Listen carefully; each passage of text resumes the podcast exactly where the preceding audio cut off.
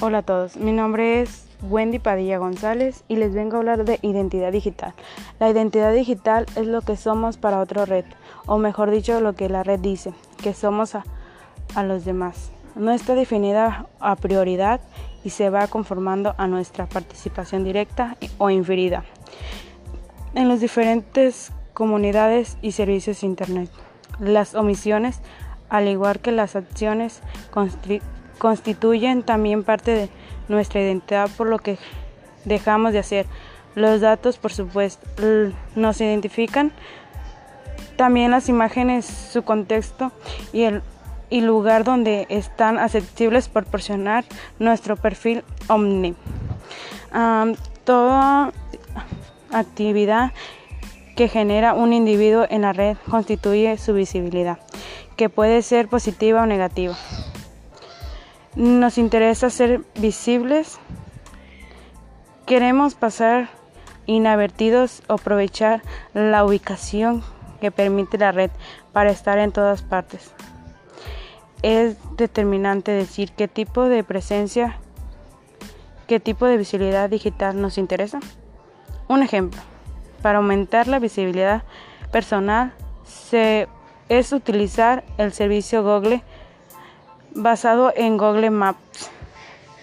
Es una herramienta que aumenta la visibilidad de los usuarios más allá de su círculo social, ya que el individuo que activa este producto se convierte localizable físicamente en un mapa y puede conectar, contactar con otros individuos que también hayan geolocalizado con este servicio a través de la web o desde un dispositivo móvil.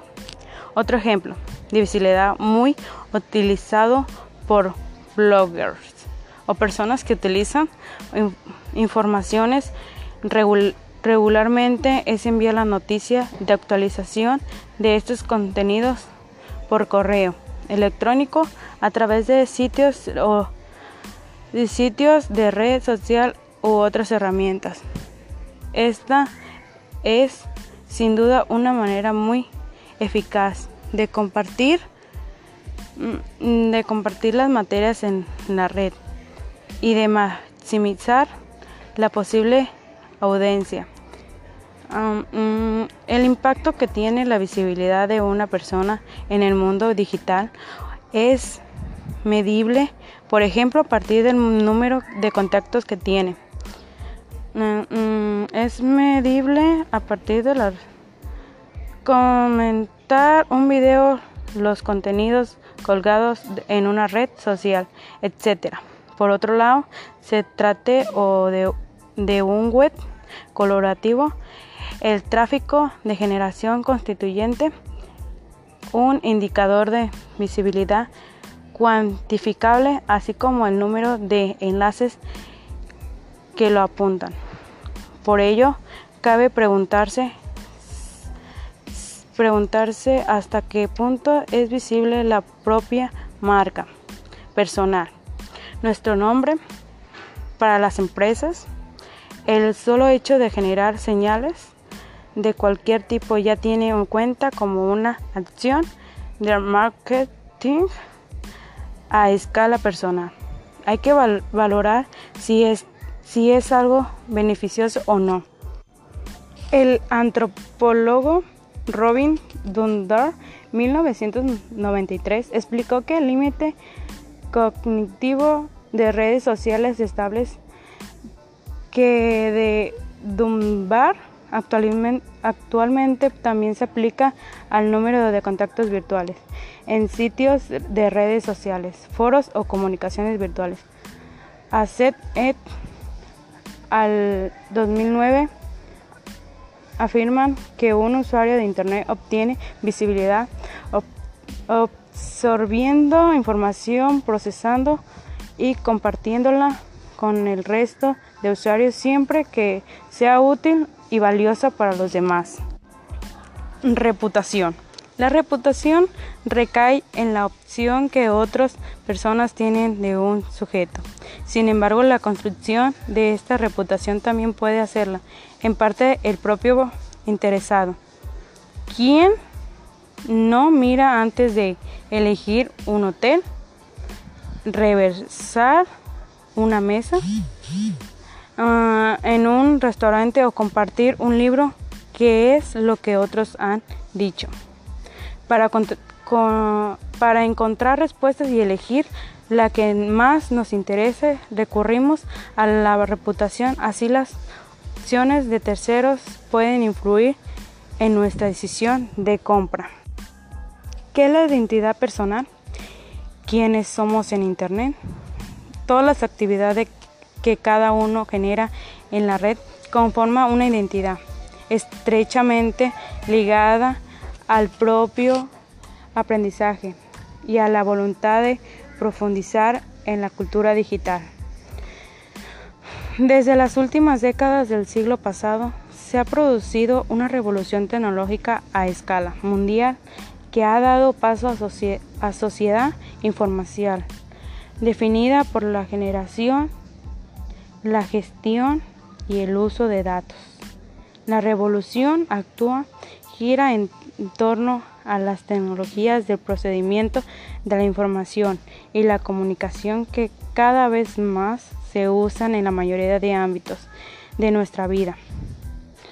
Con la explosión de Internet y sobre todo de la denominada de la denominada web 2.0. La cantidad de datos personales existen en la red es muy elevada y contribuye a crear nuevas identidades personales en que se encuentra dentro de la teoría de la web 2.0, donde enfatizada en un modo simple y abierta.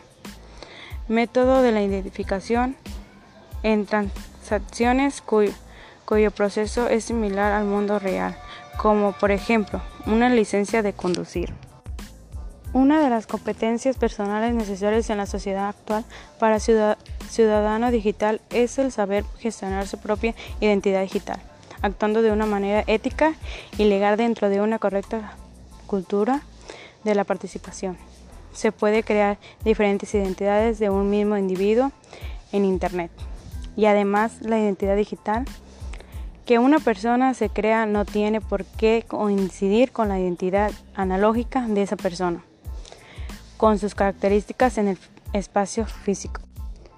Pero hay quien no tiene acceso a participar en la cultura digital y por tanto a la gestión de su identidad en el ciberespacio, creándose así una brecha digital y una exclusión social de dichas personas todas nuestras actuaciones, actuaciones dentro del espacio digital, como imágenes, comentarios, enlaces, visitados, lugares donde publicamos nuestros datos, etc.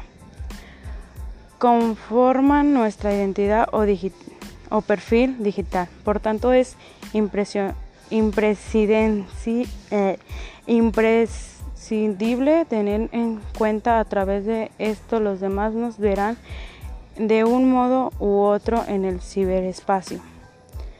Ah, también llamada identidad es la revolución anticipada de la verificación de la identidad en línea, utilizando tecnologías emergentes centradas en el usuario tales como en, el estándar estándar. Se encuentra dentro de la teoría de la web 2.0, donde enfatizada en un modo simple y abierto método de, identificación en transacciones cuyo proceso es similar al mundo real, como por ejemplo una licencia de conducir. También la identidad digital es el conjunto de informaciones publicadas en Internet sobre mí y que componen la imagen de los demás tienen de mí. También hay como características de la identidad digital. 1. Es social. Se construye navegando por redes sociales a partir del reconocimiento de los demás sin ni, siquiera llegar a comprobar si es identidad real o no. 2. es subjetiva, depende de cómo los demás reciben a esa persona a través de la información que genera. 3. Es, es valiosa. A veces personas impresas navegan por las redes sociales para navegar, investigar la identidad digital de un candidato y tomar decisiones sobre él o ella. 4. Es directa. Ah, no permite conocer a la persona directamente, sino, sino las referencias públicas de esas personas. 5 es compuesta. La identidad digital se construye por la aportación de la misma persona y también por otras personas sin la participación o consentimiento del mismo, de él mismo. 6. La información de la identidad digital puede conducir perfectos positivos y negativos en el mundo real. 7. Es dinámica. La identidad digital no es una foto instantánea, sino que está en constante cambio o modificación. Bueno, esto es todo de mi parte.